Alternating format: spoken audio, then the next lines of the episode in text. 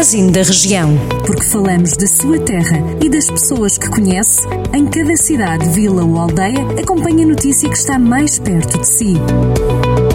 Magazine da Região. Edição de Rafael Santos.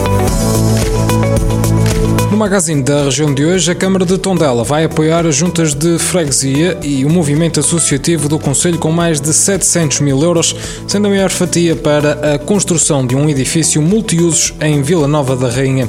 No âmbito dos protocolos de apoio aprovados na terça-feira pelo Executivo, a União de Freguesias de Mourãs e de Vila Nova da Rainha vai receber 218 mil euros.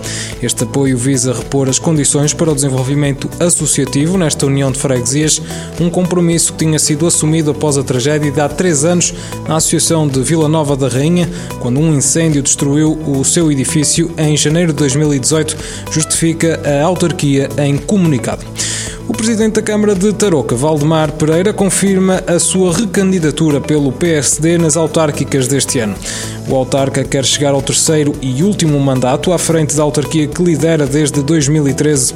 Em declarações ao Jornal do Centro, Valdemar Pereira diz que avança porque entende que criou grandes amizades juntos dos municípios e também porque quer concluir obras que já lançou como presidente da Câmara.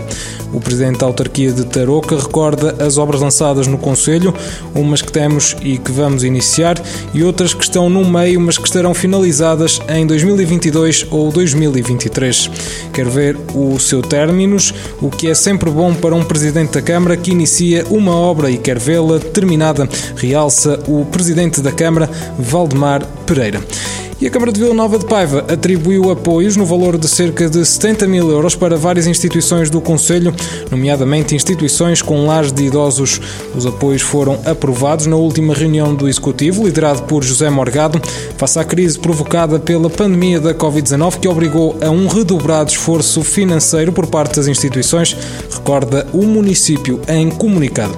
Os apoios foram atribuídos aos bombeiros voluntários, à Casa do Povo de Vila Nova de Paiva, à Associação de Solidariedade Social Social do Alto do Paiva, ao Centro Social e Paroquial de Alhais, à Associação Alvorada na Serra, à Associação Cruz de Malta de Vila Cova, à Coalheira, ao Centro Paroquial de Touro e à Caritas de Queiriga.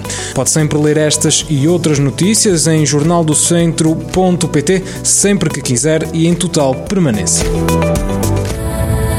Jornal do Centro, a rádio que liga a região.